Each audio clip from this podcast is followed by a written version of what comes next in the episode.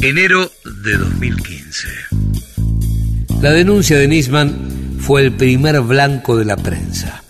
Los que la atacaron siempre la levantaron como bandera periodística, pero los que intentaron pegarle al gobierno la reemplazaron por el caso policial que nació con su muerte.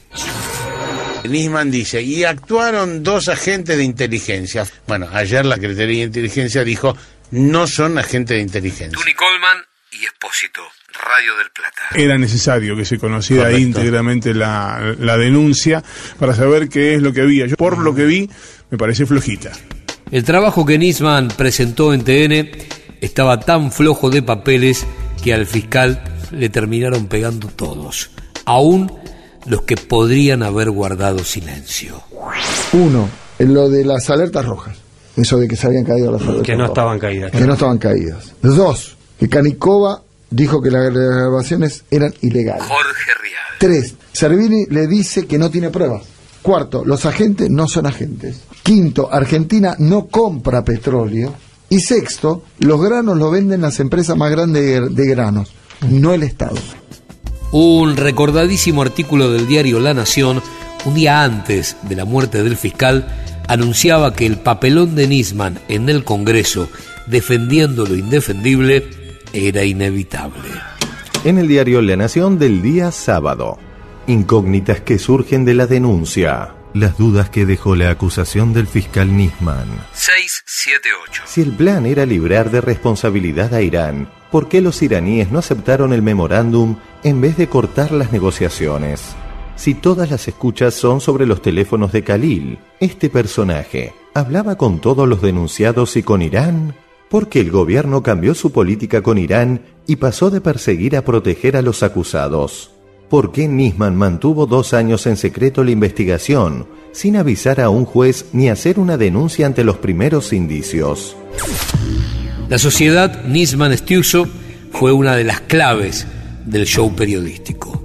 La estrecha e histórica relación de Stiuso con la Embajada de Estados Unidos y el Mossad, más la subordinación del fiscal al ingeniero para armar la pista iraní, fueron los datos más analizados por los medios en enero de 2015. Y en medio de ese fuego cruzado apareció de la mano de la revista Noticias un interrogatorio oficial del 2 de octubre de 2003. Preguntaba Nisman, contestaba Estiuso. Buenas tardes, señor. ¿Hace cuánto que se desempeña en la Secretaría de Inteligencia? Eh, casi 31 años, ¿Siempre estuvo en el sector de contrainteligencia? eh, 24 años. ¿Usted tiene alguna profesión o algún título terciario? Ingeniero en electrónica. Yendo ya a los primeros días del, del, del atentado en el lugar de los hechos, ¿usted tomó conocimiento de la existencia de una oquedad o cráter en el lugar? ¿Alguien le informó? Sí, la gente que tenía destacada en el lugar me informó que ya había aparecido el cráter y bueno, que lo habían tapado con unos escombros. ¿Cuándo le dan esa información? La primera semana, algo así creo, que lo habían tapado y... pero estaba el cráter. No sé si lo dijo. Eh, ¿A usted cuándo toma conocimiento de este oficio del juez fechado 18 de, de julio que le da intervención a la causa? El 18 mismo, me- me- creo que me lo dan. No sé si a la tarde. Dígame, esto que usted dice que para usted la conexión local es eh, Eduri y Rabani, este- esta información en cuanto al local, ¿fue corroborado con otros servicios colaterales? El- en el año 98 eh, vino, el- el- voy a- lo voy a nombrar porque no es un servicio colateral, sino que es el FBI, eh, que es un, o sea, no se puede nombrar porque aparte vino oficialmente, estuvo un mes en la base eh, mía, eh, analizando todo lo que se había trabajado, eh, estuvo totalmente de acuerdo eh, con todo lo que con todo lo que se hizo. Totalmente no creo que hasta hicieron un info, creo que hubo un informe oficial o algo así no auditó todo y bueno y al día de hoy también ellos colaboran eh, ellos también colaboran con nosotros aparte de servicios colaterales en la continuación de la investigación se sorprendieron de una sola cosa que Dule estuviera libre a lo que yo le expliqué cómo eran las leyes acá ¿no? pues los tienen otro tipo de, leyes. Hills Carbó y un supuesto plan para desplazar a Nisman de la causa fue otro de los grandes duelos periodísticos. El grupo Clarín instaló la hipótesis y regresó con este rumor un año después, el 18 de enero de 2005, en la tapa del diario.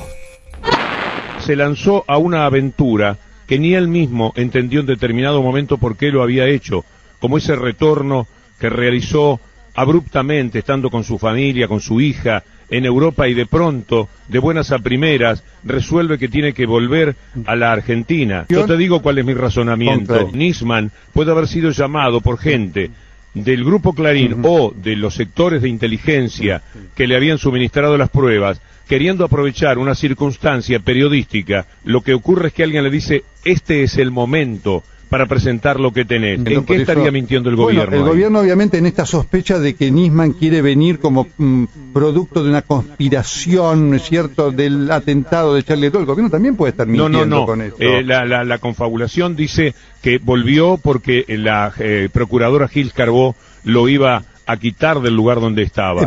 Nisman a sus interlocutores en las últimas horas antes de morir les dijo que había regresado y había adelantado su regreso por temor a ser corrido de la causa por Gil Carbó. Nisman viene de vacaciones porque Gis Carbó estaba haciendo una cama y quiere dar a conocer esto antes de que lo echara. Uno de los que podía haber salido de la fiscalía era Nisman. Muchos dicen que Nisman anticipó sus vacaciones producto de que tenía información fehaciente de que la fiscal Gil Carbó estaba dispuesto a destituirlo del cargo.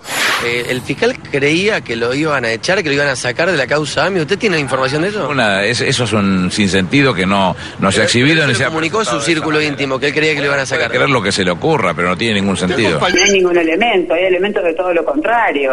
Eh, la procuradora se comunicó con el fiscal para, para ofrecerle más apoyo, más este, si se sentía amenazado, si tenía miedo, y él desestimó más protección, sí. digamos, de, de- por parte del personal de seguridad. Usted ha tenido, por, por el, el cargo que tiene, custodia, va a seguir teniendo, la tiene. ¿le Sí, la tengo y con respecto a esto, yo cuando tomé esta decisión no notifiqué absolutamente a, a nadie le- eh, y asumo las consecuencias justamente eh, fue, una decisión propia mía, pero quiero hacer una mención a la procuradora, la doctora Gil Carbó, que con respecto a la custodia, eh, antes de esto, que en el mes de, diciembre le llega una actuación a la procuración donde yo aparezco mencionado, eh, como también pasible de amenazas, y se tomó el trabajo de llamarme y muy gentilmente decirme, doctor, mire, pasa esto, no quiere que usted, yo sé que usted tiene custodia, no quiere que se le incremente. Le digo, la verdad, doctora, hoy lo, re- hoy lo voy a repensar. Pero le dije, con la que tengo me alcanza. Doctor Nisman, piénselo, lo va a necesitar. Con lo cual no hay ninguna razón objetiva para, para poder deducir eso ni para poder ni siquiera pensarlo. Es una, es una hipótesis tirada al aire que no tiene ningún, ningún sentido, ¿no? Si el gobierno hubiera pensado en que lo iba a, a sustituir a Nisman, Nisman no hubiera dicho en TN lo que dijo con enorme calidez, es, respeto y consideración por Gil Carbó. Si Gil Carbó lo quería cambiar, ¿por qué no lo cambió el 30 de diciembre cuando sacó a Marijuán? ¿Para qué lo iba a sacar en el mes de enero? Por consiguiente, no es que vuelve porque la- Gil Carbó lo iba a sustituir, vuelve por un llamado que vas a saber si se produjo desde quienes sembraron la confusión a propósito de las mentiras sobre Timmerman en París o los sectores de inteligencia que le suministraban la información a este hombre Pero, eh, y después lo dejaron solo. Otra de las historias repletas de contradicciones fue el regreso de Nisman desde Europa. Cortó sus vacaciones, pero ¿esto estaba o no planificado? La fiscal Fein aparecía en rueda de prensa diciendo que todo estaba planeado, mientras el celular del fiscal indicaba todo lo contrario cuando aparecieron los mensajes con amigos. Que quede todo debidamente aclarado. Eh, en cuanto a si el doctor Nisman volvió intempestivamente a Buenos Aires sacando un pasaje desde Madrid, no. El doctor Nisman, información oficial de la empresa Iberia, sacó el pasaje el 31 de diciembre desde Buenos Aires para arribar a Buenos Aires acá el día 12 de enero. No cambió el pasaje en Europa, el pasaje fue efectuado desde Buenos Aires. Nisman, últimos mensajes que el fiscal envió a través del servicio de mensajería WhatsApp. Debí suspender intempestivamente mi viaje de 15 años a Europa con mi hija y volverme. Imaginarán lo que eso significa. De pronto, todos los periodistas del grupo Clarín misteriosamente habían estado cerca de Nisman en los últimos días de su vida. Nisman me dijo que en las grabaciones tenía a los iraníes admitiendo que habían volado la AMIA. Firmado Nicolás Wiñaski.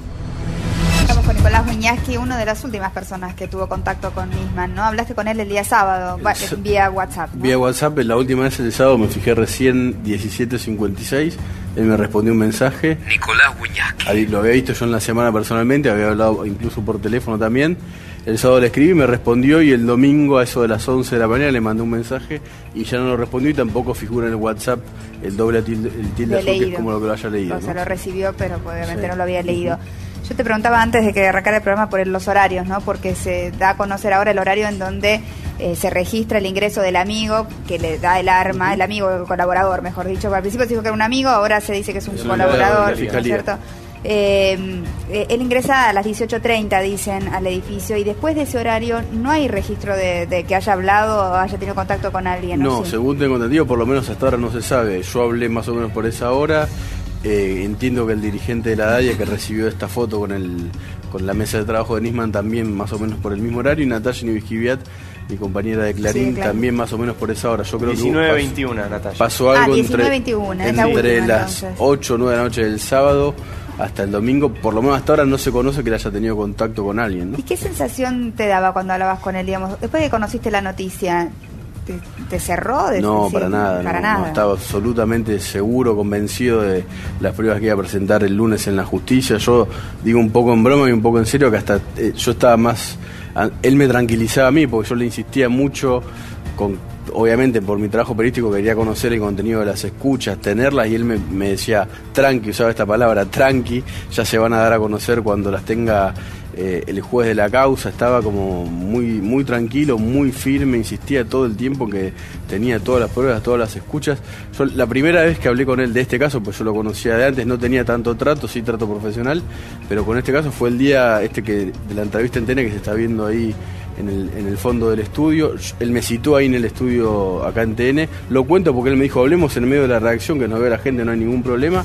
Y hablamos ahí y textual las palabras era tengo todo, está todo en las grabaciones, Luis Delía está, perdón por la palabra, está hasta las pelotas, lo tengo hablando con los iraníes, tengo los iraníes admitiendo que pusieron la, la bomba eh, en la AMIA, es impresionante, una cosa muy fuerte, Fuerte que... eso. Sí, muy fuerte, eh, con eso él estaba indignado, o sea, eh, indignado que sobre todo con, la, con esta cuestión de que los- la dirigencia argentina, que él decía, Luis Delía, Fernando Esteche, Andrés el Cuervo Larroque, esto es muy importante, es el jefe de la cámpora, amigo personal Que ayer de, hizo declaraciones, de Máximo. Kirchner, sí, no respondió nada. No. Eh, Un decía, tono muy apagado, ¿no? Este estaba, Sí. Casi enojado, como- casi sí. enojado, como, como si eh, lo estuviese molestando, preguntándole sobre este tema cuando de es su deber responder. Al ¿no? lado de lo que históricamente la Roque, yo vi que le dijeron baja el tono. Sí. Estaba como- Sí, como sí, apagado. Se mostró Bueno. como sentido por la muerte, pero no contestó nada sobre la acusación que le había hecho este Perdóname que te Claro. interrumpí, que es lo que estabas diciendo. No, no, que él lo que más, lo que molestaba, y te digo hasta que lo motorizaba, me dio esa sensación, es que decía, los acusados de haber volado la AMIA, Moyen Rabán y los otros iraníes, se enteraron antes que la ciudadanía argentina de los detalles del pacto con Irán, e incluso tengo a la gente este de la CIDE que en ningún momento me lo identificó. Él, en eso fue muy cauteloso, aunque yo le recontra insistí, nunca me dio ni el nombre ni nada, eh, me decía, le, le avisaban antes lo que iba a pasar.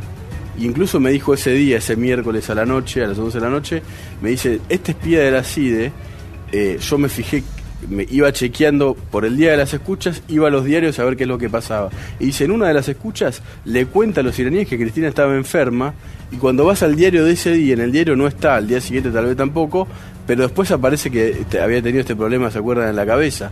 O sea, como que el espía estaba absolutamente informado de lo que estaba pasando dentro de la Quinta Olivos. Él decía que era un espía que respondía directamente a Cristina. Hoy se conoce el nombre, eh, se llama Alan Bogado, se llamaría así, es lo que dejó trascender eh, la justicia. Ramón que- Alan Héctor Ramón Alan Héctor, Héctor Bogado, sí. Más periodistas de Manieto como parte del círculo íntimo del fiscal. Puedo salir muerto de esto. Es la nota que le hizo Natalia Nieves al fiscal y que tiene un valor enorme. Yo puedo salir muerto de esto. ¿Qué tal, Natalia? ¿Cómo estás? Hola. Hola. ¿Cuándo fue esto? El miércoles. El miércoles. El miércoles. ¿A la tarde?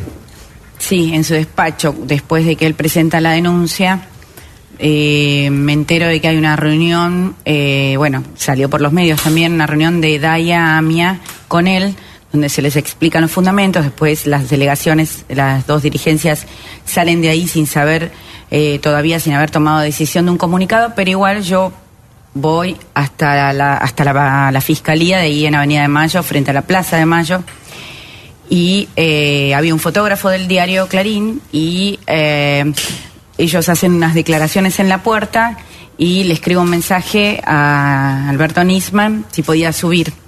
Y entonces me dice, bueno, rápido, entonces subimos con Emanuel Fernández, que es el fotógrafo del diario, le hicimos unas fotos y en el medio de las charlas, que había vuelto de vacaciones, que estaba hiper flaco, eh, él es muy coqueto, Sí, era muy sí, coqueto, eh, y se, me preguntaba si se veía bien, estaba un poquito eh, enojado, pero los enojos de Nisman eran muy particulares porque eran enojos eh, no autoritarios Claro. en el sentido, porque en una nota eh, algún colega puso que se había hecho cirugía, se había hecho Claro, sí. retoques. Así es. Entonces me dice, yo parezco con retoques, parezco con retoques, y le digo, bueno, salvo que te hayas hecho esa nariz, bueno, bromeamos un poco con eso y cuando hablamos en serio sobre la posibilidad de en ese momento nosotros no, no, nosotros decidimos una entrevista formal al día siguiente, nos manejamos con el OFI otro tipo de notas.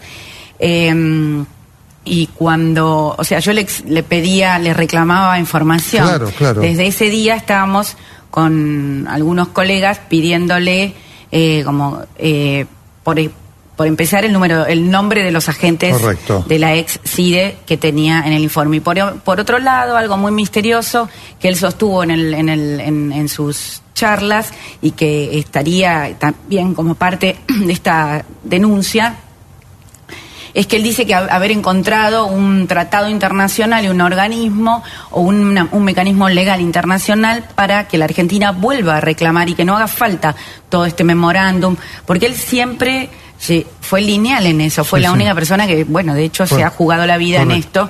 Y creo que en ese caso es verdad, como dice Jmenilsky, que es irreemplazable, en el sentido de que eh, siempre fue con la misma línea. En la mesa de Mirta llegaron a convertir en noticia hasta cómo se enteraron los periodistas del grupo Clarín de la muerte del fiscal.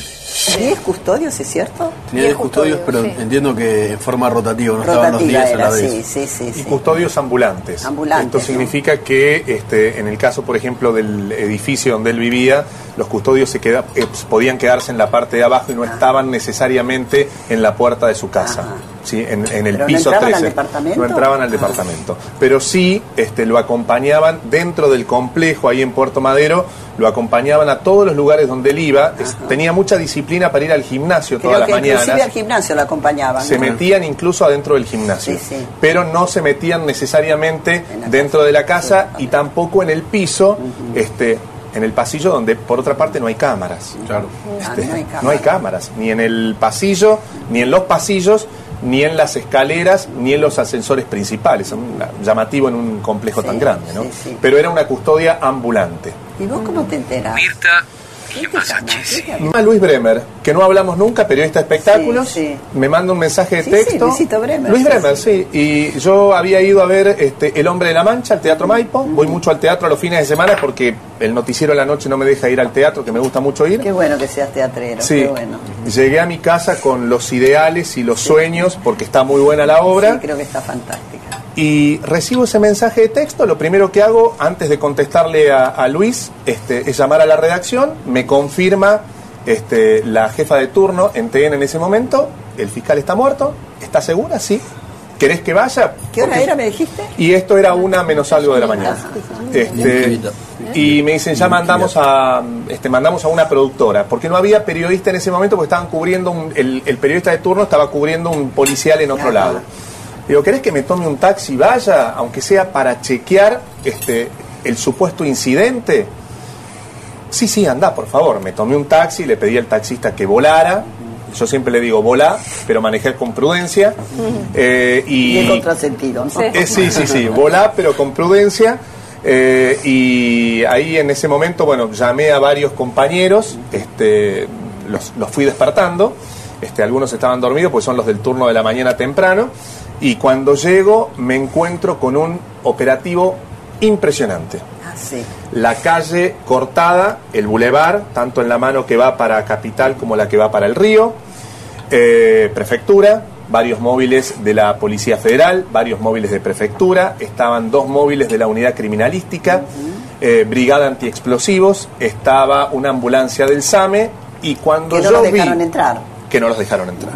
Cuando yo vi el móvil de la unidad médica forense, dijo, esto es la confirmación de la noticia. No se Obvio. llama al móvil de la unidad médica forense si no hay un muerto. Sí. Pero de todas maneras siempre está la duda en uno y digo, por ahí llamaron por las dudas teniendo en cuenta de quién se trataba, el departamento de quién era y en el día en que se trataba, ¿no? Este, to- todo esto que estaba pasando. Este, inmediatamente llamo a la redacción y digo, que era el día anterior a la denuncia de él, ¿no? Exactamente. Sí, sí, Mire, ahora, Mirta, bueno. estamos en sábado a la noche. Eso, eso es sintomático. Estamos en sábado a la noche. Hace una semana atrás, a esta hora, empezaban las horas críticas sobre la suerte, ahora mala suerte del fiscal.